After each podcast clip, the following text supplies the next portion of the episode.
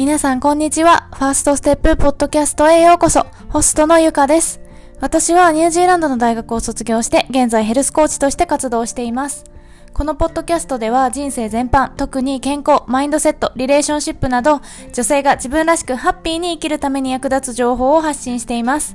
自分を大好きになって思い通りの人生を一緒にクリエイトしていきましょう。このポッドキャストがあなたの人生を変えるファーストステップになりますように。それでは始めていきましょう。はい。で、今日のテーマは、体型にどのくらい満足していますかっていうお話をしていきたいと思います。で、これ、この間、クライアントさんとセッションをやってた時に、こう、ダイエットのお話をしてて、こうゆかさんは今自分の体験にどのくらい満足してますかみたいなことを聞いていただいて、で、その時に、まあ、それまでちょっとあんまりその、どれぐらい満足してるとか考えたことが、今、最近はなかったんですけど、その時パッて思ったのが、なんか控えめに言って100%満足してるなって思っちゃって。でね、これなんか、ちょっとそれだけ聞くと、え、めっちゃナルシストやんみたいな感じで思われるかもしれないんですけど、まあ、最後まで聞いていただけたら嬉しいなと思います。で、まあ、体型なんですけど、私自身、客観的に見たら全然スタイル良くないんですよ。あの、実際こう、会ったことある友達とかわかると思うんですけど、全然足も短いし、あの、太いですし、で、結構セルライトもいっぱいあるし、お尻も全然まだまだ垂れてるし、もうね、なんかダメなところを言い出したらキリがないぐらい全然スタイル良くなくて、その体型で100%満足してるとかやばくないってもしかしたらその他人から見ると思われるかもしれないんですけどでも私自身は今の体型すごい満足しててなんかこうお風呂とかで鏡で見るじゃないですか毎日自分の裸って。いやいいなって思うんですよ。なんかねどんだけナルシストやねんって思われそう。うん。そういいなって思って。でなんかなんでかなってすごい考えてみたんですね。なんでこんな自分の体験に満足してるんやろうって。で、これなんでかっていうと私、その20代前半の時とか、その前もちょっと話したと思うんですけど、16キロくらい太ってた時は、ほんまに自分に自信ないし、自分のこと大嫌いやし、もう自分の体型とかも見たくもないみたいな、もうなんかおぞましいみたいな感じやって、とにかく自分が大嫌いで、もう自分のことをボロカスに言ってたんですよ、心の中で。なんで、多分その時に自分の体験にどのくらい満足してますかって聞かれたら、もうゼロどころかもうマイナスもう一線みたいな。どんな、あれかわからんけど、それぐらいやったんですよ、ほんまに。もうゼロとかじゃない、もうマイナスでもマイナスもマイナスいいとこみたいな。ぐらい全然満足してなかったんですよね。でもその時って本当メンタルがもうボロボロやったんですよ。その太ってるからメンタルがやられてるわけじゃなくて、別のところでメンタルがやられてるからもう自分にも満足できないし自分のことが大嫌いやしっていう感じで結局なんかこう自分の主観を通して自分を見るじゃないですか。なんでメンタルの状態によって自分の見え方とか自分に対しての満足度ってめちゃくちゃ変わってくると思うんですね。だから今私がもう控えめに言って100%自分に満足してるなっていうこの今の状態ってメンタルどうかなって見たらもうめちゃくちゃ安定してるんですよ。安定っていうかむしろもうどんどん右肩上がりぐらいで最近は。もう毎日楽しいしほんまに幸せやなって毎日毎日何か言ってるか分からんぐらい心の中であほんま幸せって思えるぐらいこううまくいってるからとかではなくて本当に自分の内側が変わったからなんですけどそういう風にメンタルがもうめっちゃ右肩上がりでだからなんか自分の体型に対しても、まあ、自分自身に対してもすごく肯定的っていうかポジティブに捉えられてて自分のこと大好きやなって思うしもうほんまに自分の体型なんか愛おしいっていう風に思ってでなんかそのそうそれを言いたかったんや。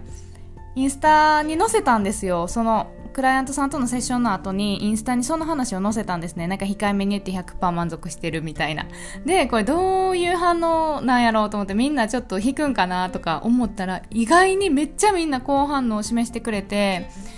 で、すごい反応が良かったんですよ、そのインスタのストーリーが。でその時にあやっぱみんな体型に関してはいろんな思いがあるんやなって思ってで、まあ、それで今回このポッドキャストでもシェアしたいと思ったんですけどそうそんな感じであの全然なんか客観的に見てスタイルがいいとかそんなんではないけどすっごいもう満足してて、で、それがなんでかっていう話の方が大事なんでね、それをこう皆さんとシェアして皆さんにも試してほしいなって、もし自分自身に満足できないとか自分のことが好きになれないっていう人に、ぜひこう試してほしいなと思うんですけど、もう私が一番これ、これをやったからこそ、あの大嫌いでもうマイナスでしかなかった自分への体型の思いがこんだけプラスになったのはなんでかなって言ったら、まあ、やっぱり小さいことの積み重ねなんですけどとにかく自分を大切にする選択肢を選ぶっていうことなんですね。でこれ分かりにくいと思うんでこう例えて言うと例えばこうどっか行く時にエレベーターじゃなくて階段使うとやっぱ体にいいじゃないですか。であの足にもの筋トレにもなるしだからエレベーターじゃなくて階段を使うとかとお風呂上がりになんか体に保湿クリーム塗る、まあ、これも人によると思うんですけど私はめっちゃズボラなんでもうめんどくさいんですよ。クリーム塗るとか。乾燥のまんまほっとってもええやんぐらいな感じなんでめんどくさいんですけどやっぱりそこを自分が大事やって思うからこそ保湿クリーム塗ってあげるとかもうめんどくさくて疲れて嫌やなって思いながらもちょっとマッサージ足とかしてあげるとかそういうほんと日々のちょっとしたことなんですけどめんどくさいなでも自分のためにやってあげようみたいなことをやってあげる。でそれがあんまり体操になりすぎるとなんかすっごいなんていうの週31時間の筋トレとかになると続かないじゃないですか。なんであのそこはこう心が折れちゃうんでほんまに小さいちょっと頑張ればできるなみたいなさっきも言ったように保湿クリーム塗るとかマッサージとか。ほんとちょっとだけ頑張ろうみたいな。ところのいい具合のところをこう毎日毎日積み重ねていく。ことでやっぱり自分のことを大切にしてるとなんか勝手にあ自分って大切な存在なんやとか思えるんですよね不思議なことに。でまあそれプラスやっぱり自分を褒めるっていうこともすっごい大事でマッサージした後とか保湿クリーム塗った後はわめっちゃ私偉い今日も頑張ったみたいな えそんなことで褒めんのって思われるかもしれないようなことも私はとにかく褒める習慣っていうのを意識しててなんかもう普通に朝起きれただけで偉いって思うし 仕事してる自分も偉いしなんかお化粧して自分をきれいにしてる自分も偉いしみたいな。もうとにかく日常生活褒めまくりっていうのをなんか最初はね気持ち悪いんですよ。で最初は否定がめっちゃ入ってくるんですね。いやそんなん誰でもやってるしみたいな。レベル低すぎやろみたいな。ですっごい否定が入ってくるんですけどもうそれにも負けず。それにも負けずずっとずっと続けていくとやっぱり脳ってその最初は抵抗があってもあの変わることに対して全てにおいて抵抗があるのが脳なので現状を維持したいっていうふうに思うのでやっぱりそのネガティブからポジティブにいくって変化じゃないですか。だからその変化にまあ抗うんですよ最初は脳みそも。なんですけどやっってもうどんどんどんどんどんどん染み込ませていくと脳みそも勘違いしてなんかどんどんどんどんポジティブな方に行くんですよ。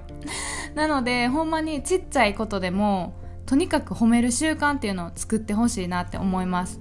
でプラスでもう一個私がすっごいやってよかったっていうか今でもやってるんですけどそれがその感情を書くノート。とにかくノートに今日の感情とか何でもいいんですよ。ネガティブでもポジティブでもどっちでもいいんですけど感情を書いてでそれがネガティブやった場合はこういうこういうことがあってこんな気持ちになったみたいな感じでこう理由も付け加えるっていうかその時の状況とかどういうふうに思ってそうなったかとかっていうのを付け加えてこう自分をもっと知るっていうんですかね。内観していってあ私ってこういう時に自分責めしてるんやとか私こういう時に落ち込んでるんやみたいなのがこう目に見えて分かるとじゃあどうしたらいいかなってもうちょっとこういう風に考えられるかなとかでもこれはなんかこういうことがあったけどでも自分にはこういう面もあるよねとかある面にそう自分のいい面に目を向けられたりとかやっぱり書くことってすっごい大事で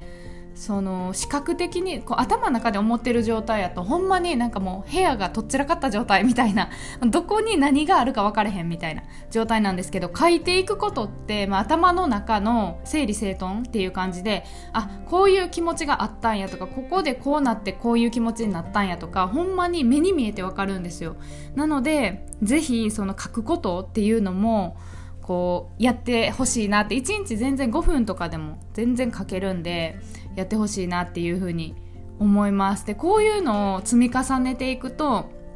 まあ、自己肯定感自分ってもうこのまんまでいいんやって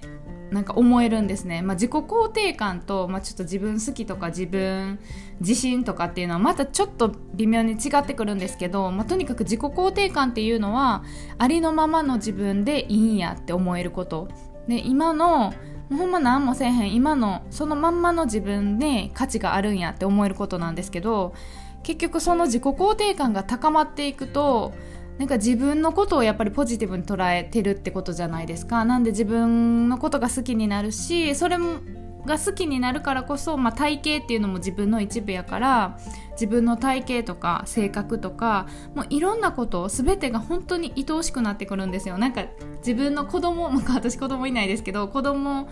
に対しての親の気持ちみたいな。やっぱ手をかけてあげることってすごい大事なんで手をかけてるイコール自分はこんなに努力して手をかけてるイコール自分のことが大好きなんやみたいな。これ結構恋愛とかにも あちょっと話それそうなんですけど恋愛でもよく言いますよね。こう男の人がこうお金使ったりとか自分のその労力を使うことによってあこんだけ労力を使ってるから僕はこの子のことが好きなんやみたいな脳内ではなってるらしいんですよ。なんでそれってあの女性にも言えると思っててで特に自分のセルフケアにも言えると思っててやっぱりセルフケアをすればするほど私自分のことをこんなに大事にしてるってことは自分のことが大好きなんやみたいな。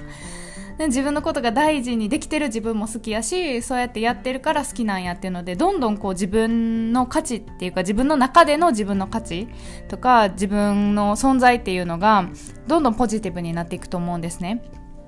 なので